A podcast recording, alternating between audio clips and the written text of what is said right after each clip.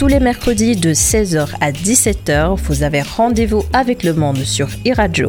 Diplomatie, votre émission dédiée à la géopolitique et aux relations internationales, passe au crible l'actualité internationale avec des experts de premier plan intervenant dans divers domaines et dont l'expertise n'est plus approuvée.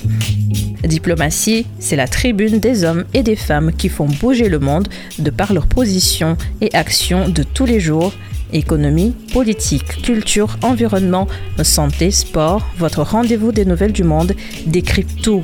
Diplomatie, c'est tous les mercredis de 16h à 17h sur iRadio avec Mam Abdou Kassé. Le divorce est désormais acté. Le Mali coupe le cordon ombilical d'avec la France. Plus aucun élément de Barkhane sur le sol malien depuis le 15 août dernier. La dernière base qui restait, celle de Gao, transmise aux forces armées maliennes, la force française, désormais redéployée au Niger et dans le golfe de Guinée, quel bilan tiré des neuf ans et demi de lutte contre le terrorisme avec l'implication de Barkhane et de Takuba? Quelle efficacité avec cette nouvelle reconfiguration tactique? Bonjour et bienvenue à toutes et à tous. Merci encore une fois de plus de votre fidélité renouvelée à votre rendez-vous hebdomadaire qui commente, décrypte et analyse l'actualité internationale sur e-radio nous sommes le mercredi 17 août 2022. Diplomatie à l'honneur de recevoir Bertrand Cavalier. Il est général de division de gendarmerie à la retraite, diplômé de l'école de guerre Saint-Cyr. Notre hôte est spécialiste du maintien de l'ordre en même temps, expert international en sécurité des États. Il est en ligne en direct de Paris. Bonjour, général Bertrand Cavalier. Bonjour, monsieur. Merci d'avoir accepté notre invitation. Sans plus tarder, faisons mieux connaissance avec vous. Pape Ibrahim Ndiaye, euh, qui est général Bertrand Cavalier Diplômé de l'école spéciale militaire de Saint-Cyr, breveté de l'école de guerre, Bertrand Cavalier a effectué sa carrière militaire au sein de la gendarmerie nationale française. Il a exercé de nombreux commandements opérationnels, mais a également servi dans des états-majors de haut niveau et dans des structures de formation. Il a notamment et successivement assumé les fonctions de commandant euh, du Centre national d'entraînement des forces de gendarmerie de Saint-Acier, de commandant de la région de gendarmerie de Picardie et de sous-directeur des compétences formation recrutement au sein de la direction générale de la gendarmerie nationale. Expert européen, il a participé à l'élaboration des concepts de gestion de crise de l'Union européenne et a contribué à la création et au développement de la force de gendarmerie européenne.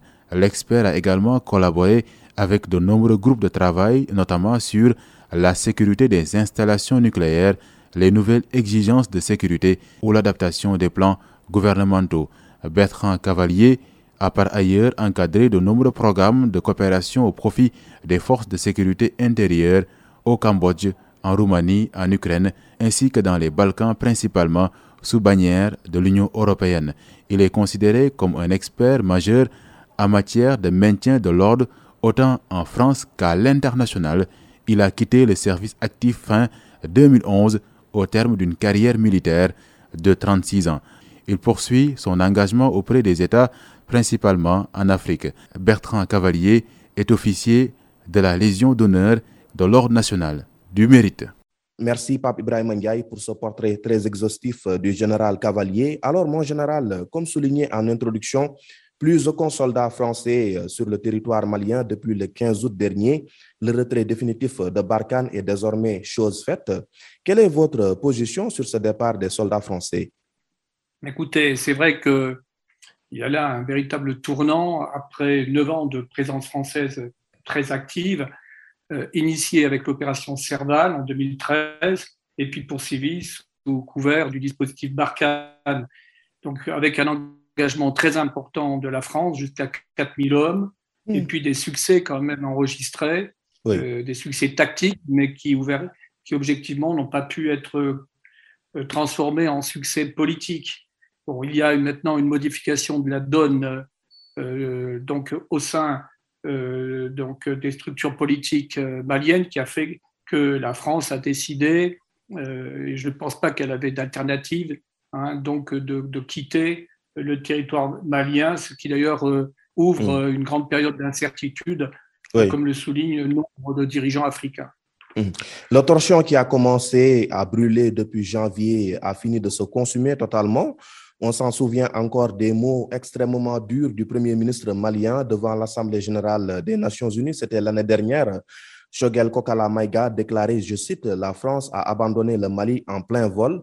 S'en sont suivis alors les répliques euh, salées d'Emmanuel Macron et de l'ancien ministre des Affaires étrangères Jean-Yves Le Drian qui ont qualifié la transition au Mali d'irresponsable et d'antidémocratique. Avec le recul euh, général euh, Cavalier, laquelle des deux parties infligez-vous le tort qui est à l'origine aujourd'hui de cette rupture de confiance entre la France et son ancienne colonie qu'est le Mali?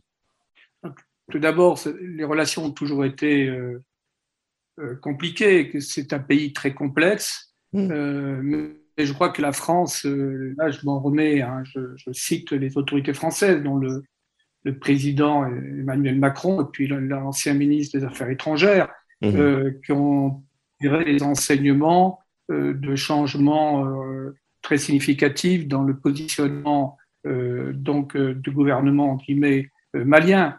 Mm. Euh, avec quand même des, critiques renouvelées contre la présence française, on y reviendra.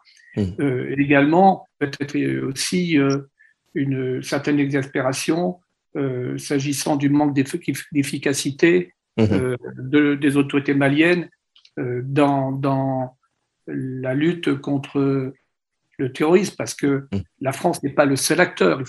C'est un acteur majeur, mais ce n'est ce mm. n'est pas le seul acteur. Ouais. Il y a des États qui l'accompagnent également dans cette lutte contre le terrorisme. Et nous y reviendrons il également. Il y a des États, il y a, il y a la MINUSMA, il y a donc euh, l'Union européenne également extrêmement présente. Tous ces acteurs, euh, beaucoup d'acteurs, ont décidé également de, de, quitter le Mali. Et se posera d'ailleurs la question euh, de la viabilité de la MINUSMA sans la présence française. cela reste très hypothétique. Mhm. L'Union européenne avec l'opération euh, Takuba. Un petit rappel pour les auditeurs euh, qui nous suivent sur la manière dont Barkhane a été constitué. Il faut dire que c'est une opération militaire menée au Sahel et au Sahara par l'armée française avec une aide secondaire d'armées alliées, comme vous l'avez dit, comme celle du Royaume-Uni ou encore euh, du Danemark ce que l'on ne souligne pas assez, en tout cas dans les médias. Leur objectif consistait à lutter contre les groupes armés salafistes djihadistes dans toute la région du Sahel. Lancé le 1er août 2014, Barkhane a remplacé les opérations Serval et Épervier. Elle s'inscrit dans le cadre d'une stratégie des forces prépositionnée dans la région en partenariat avec les États de la zone. Elle mobilise plusieurs milliers de soldats contre des groupes djihadistes affiliés à Al-Qaïda ou encore à l'État islamique de 3000. Elle est passée à 5100 hommes. Mais au fil des années, l'opinion malienne a commencé à douter de son efficacité à cause de la recrudescence des attaques djihadistes de plus en plus meurtrières et contagieuses. Qu'est-ce qui explique le fait que malgré son déploiement, les résultats tardaient à suivre.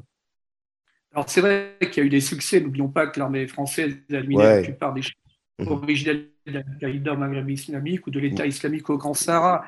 Mais sur le terrain, force est de constater que l'insécurité a gagné. Euh, d'ailleurs, d'ailleurs, ce n'est pas qu'au Mali, mais s'agissant du Mali, qui est peut-être le pays le plus déstabilisé, mhm. il est vrai que, euh, eh bien, on a pu constater euh, que les islamistes, hein, les djihadistes, continuaient donc euh, leurs actions, les démultiplier mmh. et faisaient régner l'insécurité dans une, partie dans, dans, une grande partie de, du territoire malien. Euh, alors je pense que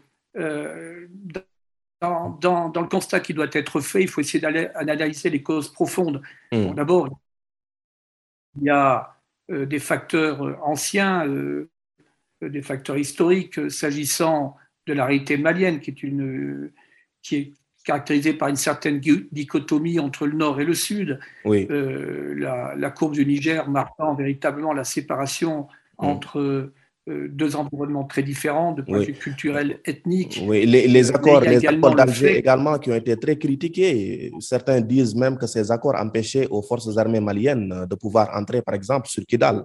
Oui, je me souviens très bien de ceci dit. Euh, les armées maliennes, il faut qu'on ait un discours de vérité. Euh, beaucoup de, soldats maliens du Sud, notamment des Bambara, étaient tout à fait réticents à, aller servir au Nord, euh, ce qui est très éloigné euh, de leur base et, dans une partie du Mali qu'ils ne connaissent pas, où ils se sentent assez étrangers. Donc, vous voyez, il y a, plein d'éléments croisés qui expliquent l'échec global que l'on peut constater. Mais cet échec, il est dû aussi au fait qu'il y a eu une erreur d'approche euh, majeure, mais qui est imputable à l'ensemble des acteurs. Mmh. moi, je, vais souvent, très souvent, comme vous le savez, dans cette sous-région de l'Afrique. Mmh. donc, depuis 10 ans, je suis allé plus de 86 fois donc en Afrique, essentiellement dans cette région-là.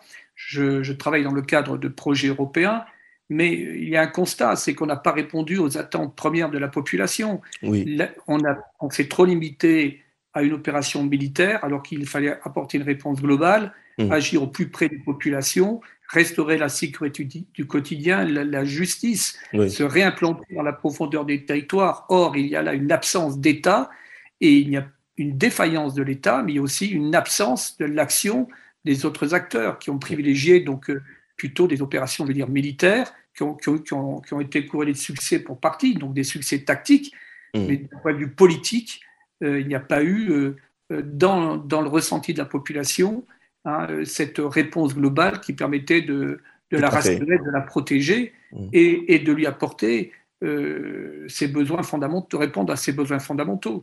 Tout à fait, pour conforter ce que vous dites, en 2013, avec le lancement de l'opération Serval, l'ancêtre de Barkhane, l'enthousiasme était là. On se rappelle tous de la venue de François Hollande au Mali qui a été ovationné, célébré euh, comme un héros par les populations qui le voyaient euh, donc en sauveur face à la menace djihadiste qui n'était qu'à ses balbutiements après la chute de Muammar Kadhafi en 2011, une chute euh, qui a également déstabilisé presque toute la région sahélienne.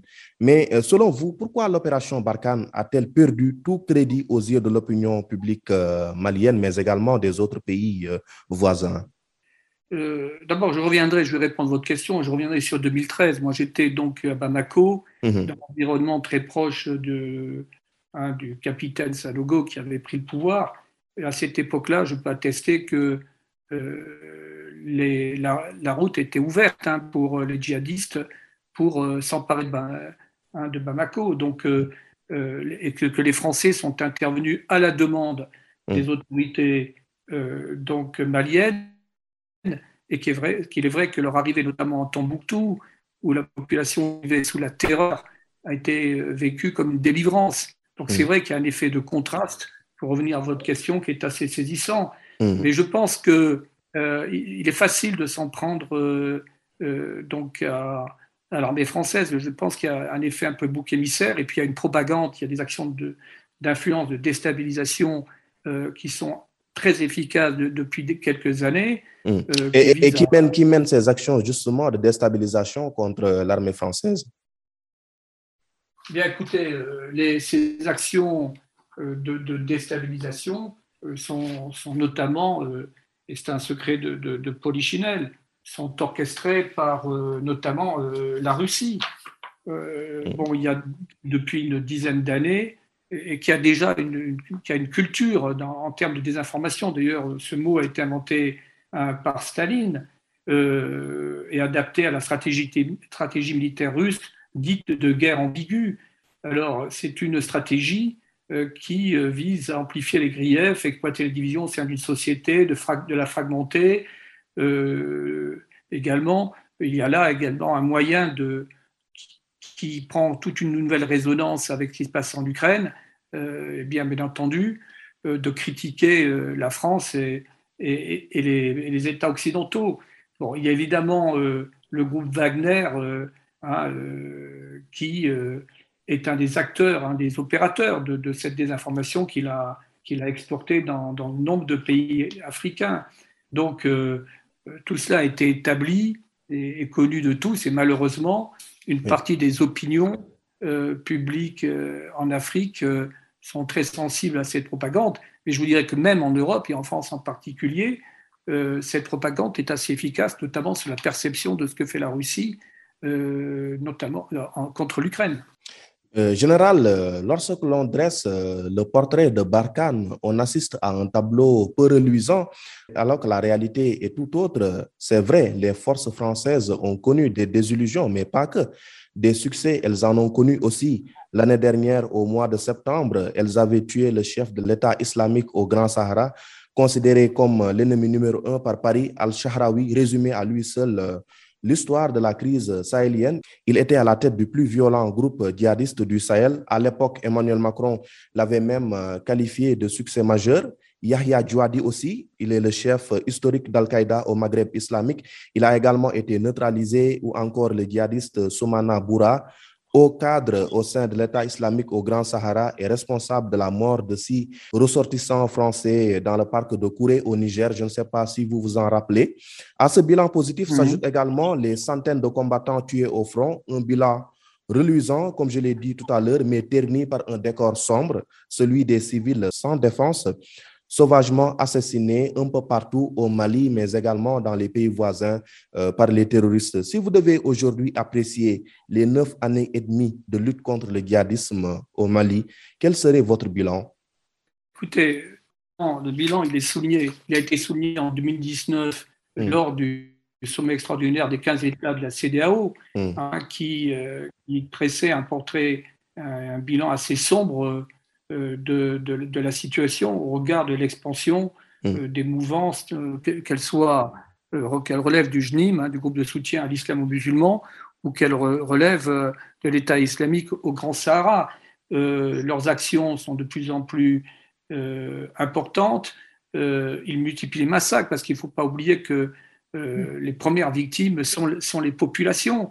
Hein, car il mène une politique de terreur. D'ailleurs, on est politique de terreur, ce serait intéressant de savoir pourquoi il y a cette, stratégie, cette stratégie de la terreur. Donc, euh, euh, le, bilan, euh, le bilan en général est d'autant plus préoccupant que, cette visée des islamistes aujourd'hui également est de développer leur action vers les pays du, Golfe de Guinée. Bon, ils sont en train de déstabiliser notamment le Burkina Faso, ce qui leur permettrait de déboucher sur tous les pays euh, du, Sud.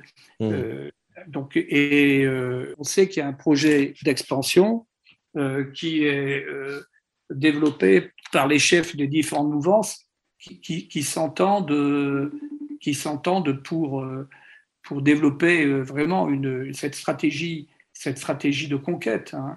Mmh. Donc, bon, alors maintenant, les causes profondes, si vous voulez, d'abord, il faut rester humble. Moi, je, euh, il faut, euh, quand on regarde la situation africaine, la situation de l'Afrique, il faut s'intéresser à l'histoire, il faut essayer de comprendre quels sont les, ressorts de, hein, mais, euh, profonds de ce qui se passe aujourd'hui. Mmh. on assiste à des, affrontements qui traduisent la résurgence de, de, de conflictualités passées, notamment quand on parle de la Katiba Massina, avec les différentes mouvances, l'Empire de Massina, etc. Donc il y a une certaine continuité dans l'histoire. deuxièmement, euh, il y a euh, ce que j'ai dit tout à l'heure, cette défaillance euh, des États pour apporter, pour répondre aux besoins premiers des populations. et donc là, ces, ces, mouvances terroristes eh occupent, la, occupent la place laissée vide par les États, se substituent souvent aux États, y compris dans l'administration de la justice, et imposent leurs règles il y a également une réalité qu'il faut intégrer, à savoir qu'il y a aussi euh, des ressorts religieux. Hein, quand, on, quand, on, étudie de très près euh, donc, euh, le mouvement de libération hein, donc, du Massina, il y a la volonté d'installer une république, une, de l'Azawad. voilà, d'une république, disons une république, d'appliquer la charia Hein, et d'imposer euh, hein, donc les règles les plus, les, plus dures, hein, les plus austères euh, mm. de, l'islam dit radical. Euh, tout, donc voilà, c'est tout ça qui est mêlé. Mais je pense que les causes profondes, il y a aussi des, facteurs économiques, parce qu'il y a une explosion démographique, il y a le problème également de la désertification. Donc vous avez oui, avec l'exode des populations qui fuient les zones de guerre. L'exode des populations. Donc tous ces éléments, tous ces facteurs se conjuguent entre l'absence de l'État, la désertification l'explosion démographique, la raréfaction des ressources, également cette volonté d'imposer l'islam radical donc, aux Africains, mm. tout cela se combine Également, il, faut également le dire, le développement des réseaux criminels, parce qu'il y a maintenant une interaction, voire une imbrication établie entre ces mouvements dits djihadistes et puis euh, les organisations criminelles. Euh, donc, que faire face à cela? C'est la véritable question aujourd'hui. Euh, mais les accusations sont, sont de part et d'autre. Il y a également les Maliens qui accusent l'armée française de soutenir euh, directement ou indirectement des groupes djihadistes qui sèment la mort euh, dans certaines parties du pays, notamment le centre.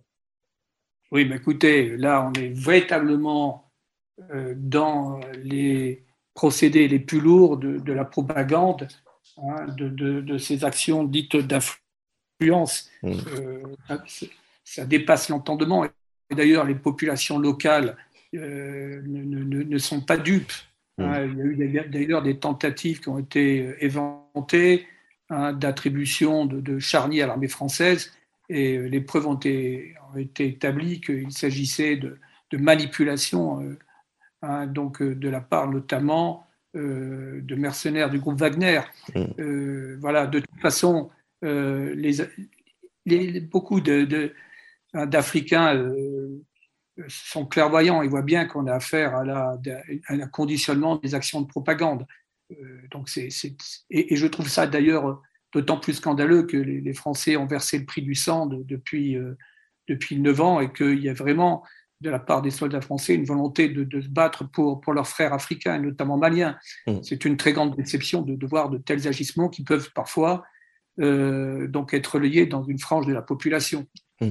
Reparlons euh, du redéploiement de Barkhane au Niger, mais également dans le golfe de Guinée. Avec ce départ euh, réclamé par les militaires au pouvoir au Mali, euh, quelles sont les conséquences auxquelles s'expose Bamako? Je crois que les conséquences, je crois d'abord que ceux qui portent un regard le, plus intéressant, le plus précis, sur l'évolution de la situation Mali, ce sont euh, les acteurs politiques des pays environnants. Je parle notamment au président du Niger, Mohamed Bazoum, euh, qui lui euh, plaide pour un engagement beaucoup plus important des Occidentaux, quand il dit les Occidentaux doivent prendre plus de risques dans le Sahel, et qui exprime toute sa, sa, crainte d'une évolution dramatique au Mali Hein, qui évidemment euh, euh, risque de... Euh, Mohamed Bazoum, qui, qui, est en froid avec les autorités maliennes, il avait vigoureusement condamné le départ du Mali du G5 Sahel. Oui, d'ailleurs, pour lui, le G5 Sahel aujourd'hui, donc dans ses dernières déclarations, hein, il estime que, ce, que le G5 Sahel n'a plus quasiment sa raison d'être. donc il plaide pour de nouvelles recompositions Bon, c'est lui d'ailleurs qui euh, soutient notamment euh, la, permanence d'une mm. étroite coopération euh, avec la France et les Occidentaux en général. Absolument. donc il, jette, il a un regard très lucide sur la, situation Mali, hein, sachant que le, Niger bon, est quand même très touché par, par le terrorisme, mais, dans, mm. mais de façon moindre, parce qu'il y a quand même euh, un État beaucoup plus structuré, euh, des forces nigériennes qui sont quand même beaucoup plus présentes sur le pays, avec également des actions, notamment de l'Union européenne, qui mmh. visent, à les, visent à les soutenir, à les moderniser, leur permettre d'agir. Mais là aussi, les défis sont immenses. Le défi, c'est d'être présent, euh, de répondre aux attentes fondamentales de la population, de garantir la sécurité du quotidien, l'accès à la justice, hein, de les protéger, de permettre également les services fondamentaux en termes de santé, d'éducation. Là sont les véritables enjeux en Afrique euh, dans, ce contexte très dégradé, très instable. Avec ce départ euh, de Barkhane, ne redoutez-vous pas, général, que le Mali se mette à dos ses autres euh, voisins outre le Niger? Il est vrai que, que le comportement de la junte exaspère l'ensemble des acteurs euh, environnants, mais pas que des acteurs. Moi, j'étais euh, au Niger il y a deux mois et demi, j'étais à Gadez et j'ai d'ailleurs discuté avec euh, une malienne mmh. mais qui m'apportait des éléments qui étaient assez intéressants parce qu'il me dit qu'il faut bien dissocier ce qui relève de la junte, dissocier également de, de ce qui ressort de certains groupes téléguidés, manipulés notamment par les Russes. Il m'a dit beaucoup de Maliens sont en train de réaliser que la junte est en train de, perdre la face, que que, toutes ces, tous ces engagements ne sont pas tenus. Et d'autre part, euh, le pays est dans une situation économique euh, euh, très très complexe. Donc, moi, je n'exclus pas que d'ici un an ou deux, il y ait une nouvelle situation avec une nouvelle réalité politique au, Mali. C'est fort probable parce que le peuple malien souffre et la population malienne réalisera bientôt que, ce n'est pas avec l'arrivée de quelques centaines de mercenaires de Wagner qu'on va changer la situation. Mais, là aussi, il faut une, que toute la communauté internationale, euh, en liaison avec les acteurs politiques locaux, euh, prenne les, vraies mesures. Et ces mesures ne sont pas que des mesures militaires. Mm. Euh, il faut qu'il y ait ces actions globales, synergiques, holistiques, qui permettent de, de répondre aux besoins fondamentaux de la population. Il faut également savoir ce que l'on propose en termes de concept de société. Euh, le président Macron a parlé de défis civilisationnels. Euh, c'est vrai. Est-ce que, est que les populations euh, africaines vont accepter donc cette férule hein, de rester sous domination de ces groupes extrémistes qui imposent un islam qui n'a rien à voir d'ailleurs avec l'islam traditionnel africain, pour ce qui est, ce qui est de, de pays qui sont en majorité musulmanes. Donc, euh, comment va-t-on véritablement euh, inverser les choses, sachant que Europe et Afrique sont liés, nous sommes très proches. Euh, quand on parle, le monde est devenu un village. Moi, souvent, quand je, discute avec des, amis qui me disent Mais que vas-tu faire là-bas? Je dis Mais nous sommes, nous sommes imbriqués, nous sommes liés, nous devons être solidaires. L'avenir de l'Afrique dépend de l'Europe, mais l'avenir de l'Europe dépend de celui de l'Afrique. Vous redoutez que la situation euh, n'empire, mais depuis l'arrivée des militaires du groupe privé Wagner, les forces armées maliennes sont en train de monter en puissance. Elles ont reçu dernièrement de la part de la Russie des avions de chasse, euh, de combat, de l'armement lourd, des blindés, des chars de combat et des munitions également. Avec son nouveau partenaire qui est la Russie, le Mali peut-il espérer réussir là où il a échoué avec euh, la France? Non, ça ne peut être euh, en aucun cas la garantie de réussite pour plusieurs raisons. La première, comme je l'ai dit, même s'ils mettent des moyens militaires, euh, ce n'est pas qu'une réponse militaire, ce ne sont pas que des actions militaires qu'il faut, c'est une réponse beaucoup plus globale, d'ailleurs qui, qui oblige les autorités maliennes, qui oblige l'État malien également à prendre ses responsabilités, parce que lorsque vous avez dit tout à l'heure, euh, l'imputation des échecs à Barkhane, quand on, quand on respecte euh, ses interlocuteurs, on leur, tient un langage de vérité. Les responsabilités sont hautement partagées. En tout cas, le fait de déployer des avions de chasse et euh, quelques centaines de, mercenaires russes ne, renversera pas la situation. D'ailleurs, les faits le démontrent. Il y a eu des attaques dans la banlieue de Bamako très récemment. Donc la situation appelle, la situation actuelle appelle une réponse beaucoup plus globale euh, de réponse des attentes fondamentales de la population. J'insiste là-dessus parce que depuis des années où je travaille en Afrique, eh bien, euh, je suis toujours sur cette posture qui est que l'enjeu premier, ce sont les populations. Il faut répondre aux besoins de la population. Si on veut euh, véritablement lutter efficacement contre les islamistes, la réponse sécuritaire, la réponse militaire, oui, mais pas simplement, pas simplement. Mais sur le plan tactique, euh, avec ce redéploiement des forces françaises, la lutte contre le terrorisme et le djihadisme euh, sera-t-elle plus compliquée? Oui, elle va être plus compliquée parce que une grande partie du Mali euh, va servir de base, de, de base au, terrorisme djihadiste. Mmh. on, le voit on le voit à présent, c'est la zone des trois frontières. donc il y a, à partir du Mali qui est très déstabilisé, ils peuvent essaimer dans, toute la région.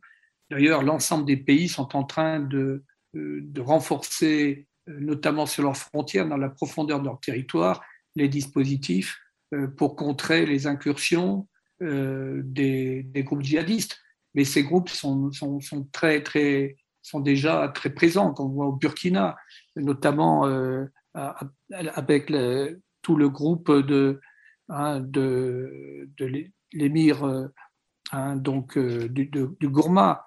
Donc c'est une situation très très compliquée. Il y a également bien sûr tous les, les, groupes affiliés à Madou Koufa qui, agissent, hein. sachant que les frontières ont toujours été perméables, puisqu'il y a des, des, ethnies qui, avec ce découpage qui est assez artificiel, hmm. parfois ils bénéficient de certains appuis, ou, ces appuis, euh, donc ils forcent les populations euh, à, être, à coopérer par la terreur. Hein, je, lisais, relisais récemment le, le livre d'un grand spécialiste euh, du terrorisme, qui est David Galoula, son livre Contre-insurrection, trouve vraiment et d'une grande pertinence euh, les, ces mouvements djihadistes, en vérité islamistes, extrémistes, ont une stratégie qui est très travaillée, euh, qui n'est pas spontanée. Ils ont des objectifs précis et également au-delà de l'instauration hein, donc euh, de la charia, hein, d'un rigorisme extrême au plan religieux, il y a également des objectifs d'appropriation des richesses, notamment des zones orifères. Euh, il y a également une imbrication avec les réseaux criminels. Mmh. Euh, donc c'est vraiment, quand on parle de réponse, une réponse militaire sécuritaire, c'est une réponse globale, euh, avec également des réponses qui doivent relever de l'état de droit. Il faut renforcer la justice. Il faut également les armées. il y a aussi un, grand enjeu, c'est qu'éviter que les armées rentrent dans une escalade, oui. une forme de, il faut absolument que, qu'elles comprennent que c'est un piège tendu par les terroristes qui ont toujours, qui ont toujours gagné dans l'escalade de la terreur.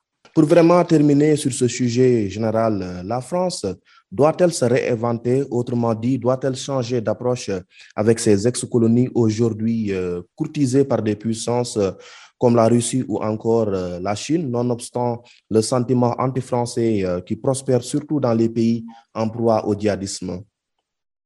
Je, je, je, reformulerai peut-être la question. Est-ce que les États africains, l'Afrique, euh, pas arrivée à un stade où elle a le libre choix, d'avoir le libre choix de ses relations, de, de ses partenariats Ça, nous le verrons dans la seconde partie. Ah, donc, n'empiétons ah, pas sur la seconde euh, partie, mais là, on parle du cas précis de la France euh, qui, est, qui, donc, qui a du mal avec euh, certaines de ces ex-colonies euh, comme le Mali, mais également dans d'autres pays de la sous-région en proie au djihadisme, au terrorisme où le sentiment anti-français prédomine. Doit-elle se réinventer? Doit-elle changer d'approche avec ces pays-là? Je crois que l'approche a déjà été modifiée. La France est, est une puissance moyenne. Euh, qui est un acteur majeur au sein de l'Union européenne, mais c'est une puissance moyenne. Il faut avoir cette grande lucidité. Deuxièmement, euh, les acteurs politiques depuis des années ont, évolué. Euh, je crois que les, dernières déclarations, euh, notamment du président Emmanuel Macron, sont très claires de, ce point de vue. il y a plutôt de la part de la France, vous savez, la France a toujours cultivé certains idéaux universalistes, mais la, France souhaite notamment que la jeunesse africaine puisse avoir un, avenir. bon, elle est moins présente sur le plan économique, avec, le sommet de séduction de Montpellier. Oui, il y a eu, il y a eu Montpellier, il y a eu également la visite récente, euh, euh, bien sûr, au Cameroun et puis, et puis au Togo. Euh, mais vous savez, quand on prend le, Mali, la France a très peu d'intérêt économique au Mali. si on faisait, si on était dans un peu réalisme de calcul, de, cynique de calcul politique, est-ce que la France avait intérêt à, tant investir et à risquer euh, la vie de ses soldats. Euh, donc elle le fait. Il y a quand même aussi une, volonté d'aider les Africains. mais il y a Areva aussi qui est au Mali et au Niger, qui exploite l'uranium. Oui, Areva, mais Areva, si vous voulez, quand vous prenez mais toujours est-il que quand même c'est un intérêt français. Donc la France doit protéger ses intérêts partout où il se trouve sur la planète. La, la, mais chacun des logiques d'intérêt, il faut revenir à ce que disait Raymond Aron. Mm. Euh, là aussi, quand je parle de respect de l'autre, il faut tenir un discours de vérité. Bien sûr que la France a des intérêts, mais elle n'agit pas que pour ces intérêts-là.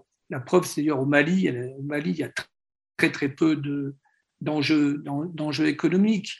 Bon, un peu plus au, un peu plus au Niger, mais qui ne sont pas, si vous voulez, là aussi, c'est peut-être, euh, ça peut déconcerter certains, ce ne sont pas des objectifs stratégiques. Il y a d'autres circuits d'approvisionnement que, que, ceux d'Areva au, Niger.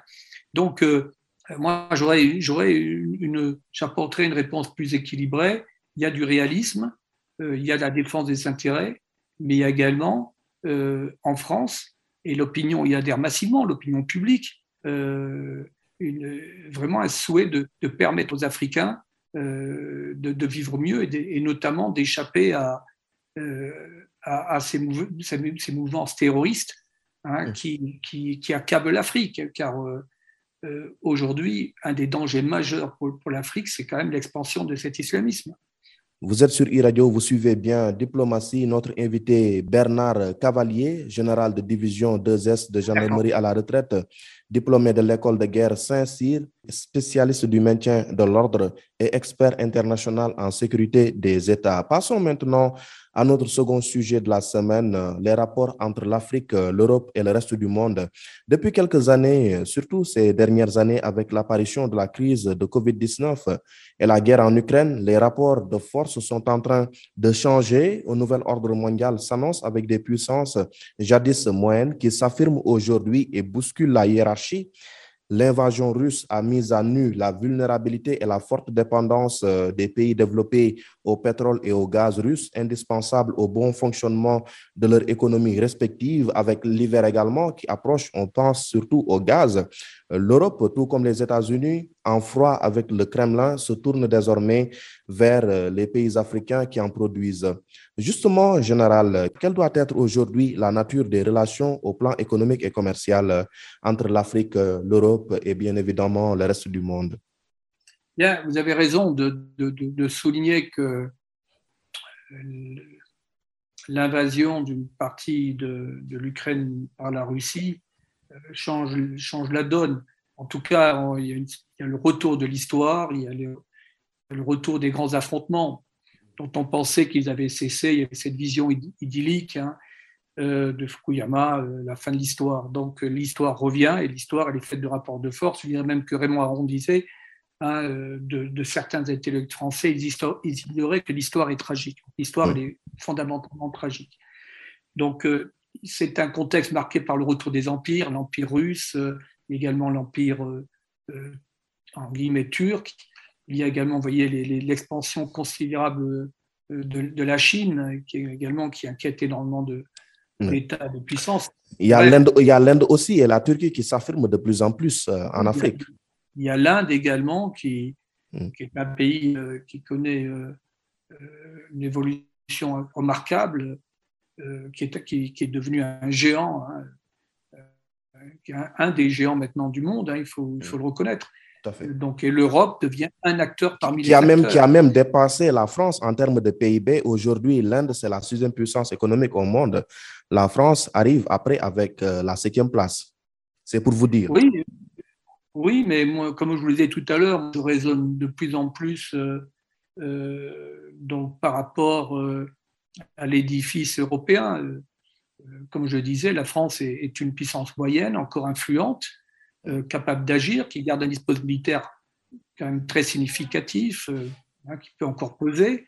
mais pour revenir à votre question, l'Afrique, les États africains peuvent être aujourd'hui dans une situation où ils peuvent rééquilibrer leurs relations économiques, politiques, mais, en le faisant avec beaucoup de, beaucoup de, je dirais, de prudence et de vigilance, euh, car il y a des appétits extrêmement aiguisés et euh, il y a peu de bons sentiments. Euh, donc l'Afrique mm. détient des matières premières, hein, donc détient de très nombreuses matières premières, détient également bien des, des réserves de gaz et de pétrole. Et là mm. aussi, mais ça serait une opportunité. Là, il y a une opportunité également pour qu'il y ait ce rééquilibrage déjà amorcé des relations entre notamment l'Europe et l'Afrique. N'oublions pas quand même, quand on parle de l'Europe, qui est le premier bailleur de fonds en Afrique.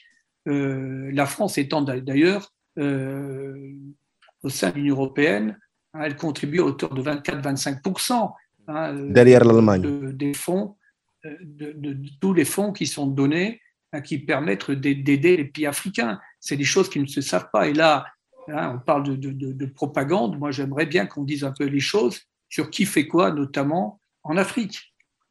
Alors euh, là, on vient d'évaluer les conséquences euh, de la guerre en Ukraine et leur impact donc sur les économies du monde.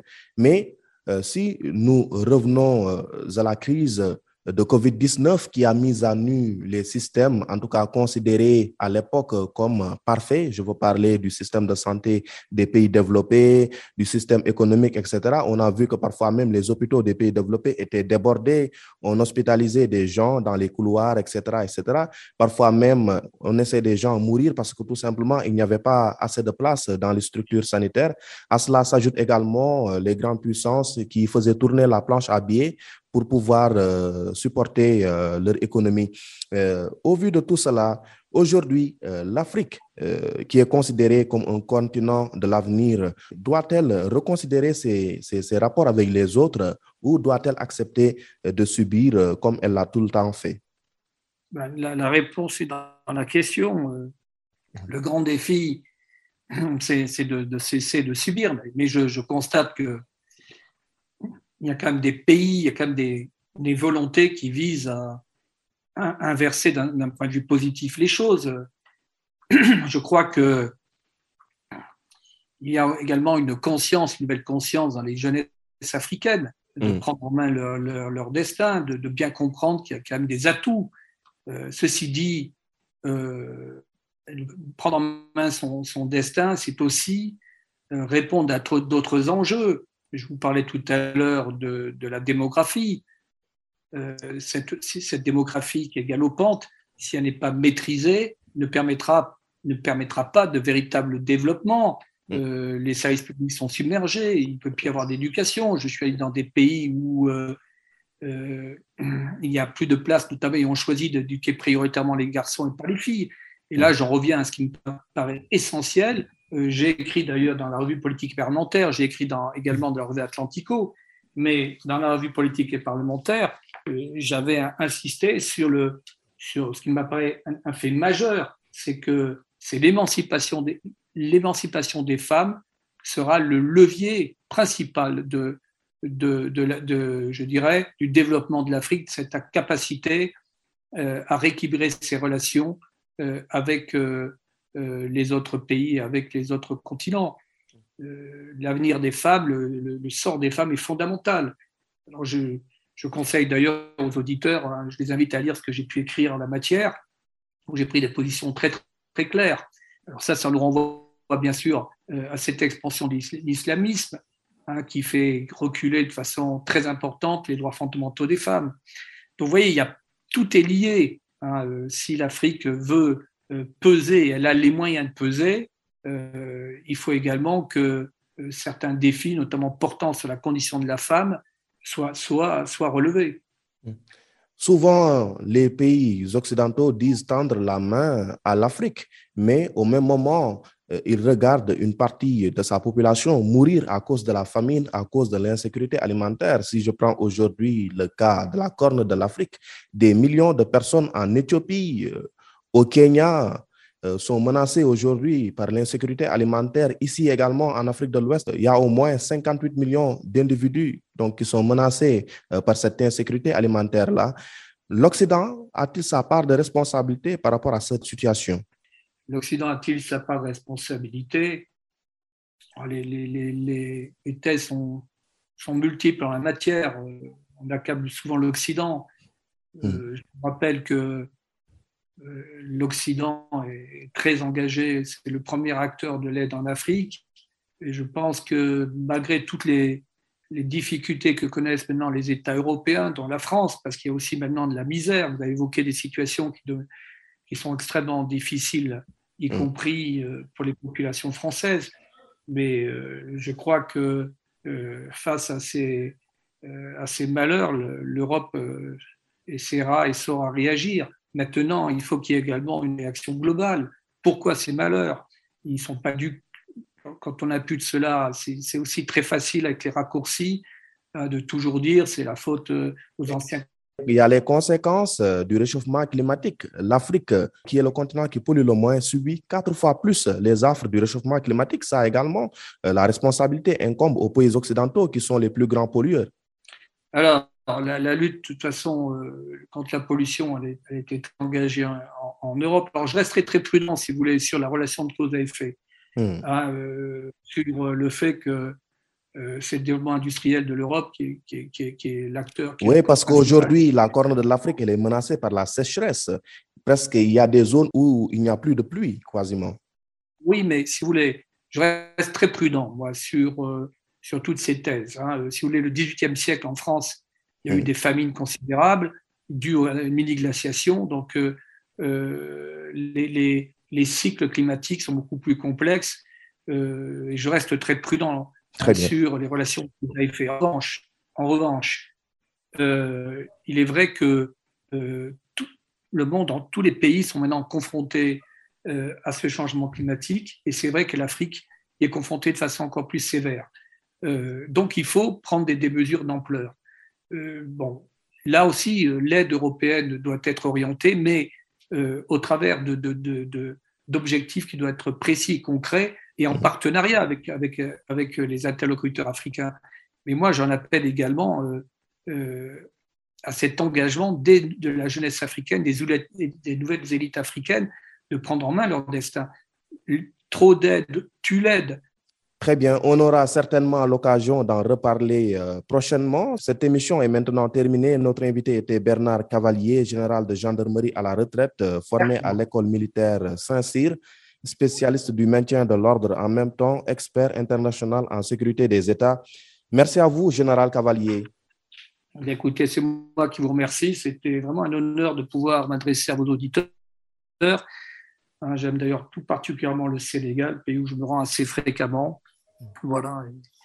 Et, euh, c'est moi qui vous remercie. J'étais très, très, très, très sensible à, votre proposition d'intervenir sur votre fréquence. C'était également un honneur pour nous. Soyez-en remerciés. Merci à vous, chers auditeurs de la radio d'ici et d'ailleurs. À la réalisation, Serine Saliou Dem, au micro, Mam Abdougaï Kassé. À mercredi prochain sur nos antennes. Au revoir.